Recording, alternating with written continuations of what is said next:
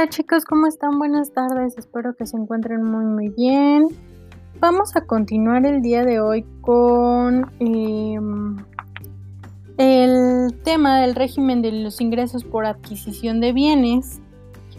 Em, esto, eh, este tema lo podemos encontrar a partir de, creo que ya les había comentado, pero lo podemos ver, ingresos grabables a partir del artículo 130 de la ley del ingreso del impuesto sobre la renta, perdón, en donde, bueno, ya los ingresos grabables ya los habíamos eh, comentado, ya habíamos comentado en el artículo 131 las deducciones autorizadas. Ahora vamos a ver, de acuerdo a esta misma ley, eh, sobre la declaración anual. Las personas físicas que obtengan ingresos en un año calendario, obviamente, obviamente a excepción de los exentos y de aquellos por los que se haya pagado impuesto definitivo, es decir, cuando hayan fallecido durante el año y ya se hayan hecho las declaraciones finales o las declaraciones definitivas en su nombre. Bueno, todas las personas físicas que obtengan ingresos están obligadas a pagar un impuesto anual mediante la declaración que se presenta en el mes de abril del año siguiente. Es decir, ustedes ya saben que, este año eh, a partir del 1 de abril y hasta el 30 de junio tenemos para generar o presentar la declaración anual, justamente por la situación de la pandemia. Pero, en general, las declaraciones se presentan en el mes de abril solamente. Ahora bien, podrán optar por no presentar la declaración las personas físicas que únicamente obtengan ingresos acumulables en el ejercicio por los conceptos señalados en el capítulo 1 y 5, que son de, esta ley, que obviamente es la ley del ISR, que son el capítulo 1, habla sobre los ingresos en general y el 5 los ingresos por adquisición de bienes, que es, insisto, a partir del, artículo 130, ahí lo checan. Y quiero que lo chequen en serio, porque les voy a preguntar. Entonces, hay excepciones en los capítulos 1 y 5 donde eh, se, se, se, se me fue la onda donde se especifica las personas que, tienen que presentar su declaración anual para la presentación de para el, para el pago de sus impuestos. Entonces ellos tienen que presentar o las personas tienen eh, personas físicas que reciban ingresos tienen que presentar esta declaración siempre y cuando sus ingresos sean mayores a 400 mil pesos. Si no, pueden optar por no presentar la declaración y no pasa nada. Siempre que los ingresos por concepto de intereses reales no excedan de 100 mil pesos y sobre dichos ingresos se haya aplicado la retención. Este, la retención que, que, debe ser, eh, que está normada en el artículo 135 que de, la ley del impuesto sobre la renta que habla sobre quienes paguen los intereses em, sobre intereses por pagos efectuados por institución de seguro, por impuesto a promedio, por rendimiento de aportaciones voluntarias, etcétera, que están normados en el artículo 133, están obligados a retener y enterar el impuesto aplicando la tasa que, este, que establezca el Congreso de la Unión para el ejercicio, ya saben, dentro de la miscelánea fiscal,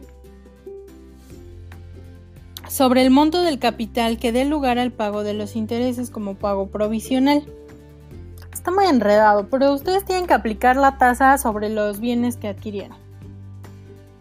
Fácil. Ahora bien, eh, ¿quiénes están obligados a declarar la totalidad de sus ingresos? Los contribuyentes que en el ejercicio que se declara hayan obtenido ingresos totales, incluyendo aquellos por los que no se esté obligado al pago de este impuesto y por los que se pagó el impuesto definitivo superiores a 500 mil pesos, deberán declarar la totalidad de sus ingresos. Ellos son los que van a, a declarar en la declaración anual. Los contribuyentes que obtengan ingresos por la prestación de un servicio personal subordinado, que fueron los primeros que trabajamos, este, bueno, esos ya saben a dónde van. Las deducciones personales, que esas ya las habíamos platicado el, la clase pasada. Pero no está de más retomarlos, que van a ser honorarios médicos, dentales, por servicios profesionales en materia de psicología y nutrición prestados por personas con título profesional legalmente expedido y registrado por las autoridades educativas, así como gastos hospitalarios efectuados por el contribuyente para sí mismo su cónyuge o la persona con quien viva en concubinato, para sus ascendientes o descendientes en línea recta, directa, siempre que dichas personas no perciban durante el año ingresos en cantidad igual o superior a la que resulte de calcular el salario mínimo general del área geográfica del contribuyente elevado a un año. Es decir, pues que no reciban ingresos, ¿no? Básicamente.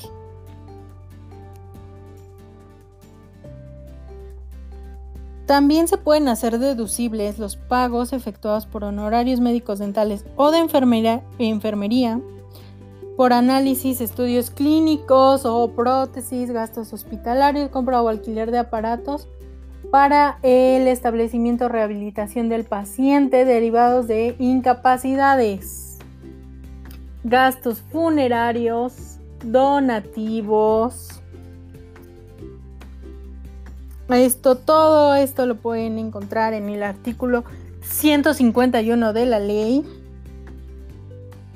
Intereses reales por créditos hipotecarios, aportaciones complementarias de retiro y voluntarias, planes personales de retiro, primas de seguros de gastos médicos, transporte escolar siempre y cuando sea obligatorio, el impuesto local pagado, área geográfica, no, para determinar el área geográfica del contribuyente, se, eh, bueno, ustedes ya saben, ¿no? Que, em, que se determina este al lugar em, donde se encuentre la casa habitación de este al día 31 de diciembre del año del que se trate, que, que vamos a declarar, obviamente. Y las personas que a la fecha citada tengan su domicilio fuera del territorio nacional atenderán al área geográfica correspondiente al Distrito Federal o ahora Ciudad de México. Todo esto se puede hacer deducible siempre y cuando presentemos comprobantes fiscales y recuperación de gastos, requisitos no aplicables, los requisitos de las deducciones establecidas en este capítulo no son aplicables, aplicables a las deducciones personales a las que se refiere el, el artículo 151 del que estamos hablando. Muy bien, ahora vámonos al cálculo del impuesto anual. Las personas físicas van a calcular su impuesto eh, del ejercicio, obviamente sumando todos sus ingresos después de efectuar deducciones autorizadas, la utilidad grabable se determina este el resultado obtenido se le va a disminuir. Las deducciones obviamente personales que están que ya vimos, que ya que ya platicamos. Y a esta cantidad se va a aplicar una tarifa anual. La tarifa anual, recordemos que se hace con las tablas que nos proporciona el SAT. Entonces, tan, tan, tan. Aquí viene el problema del día de hoy. El día de hoy vamos a platicar sobre... Oigan, ustedes no me han pasado su tarea, ¿qué onda? Bueno, vamos a aplicar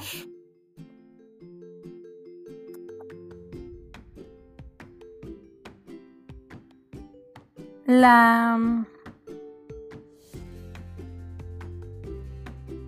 tarifa anual.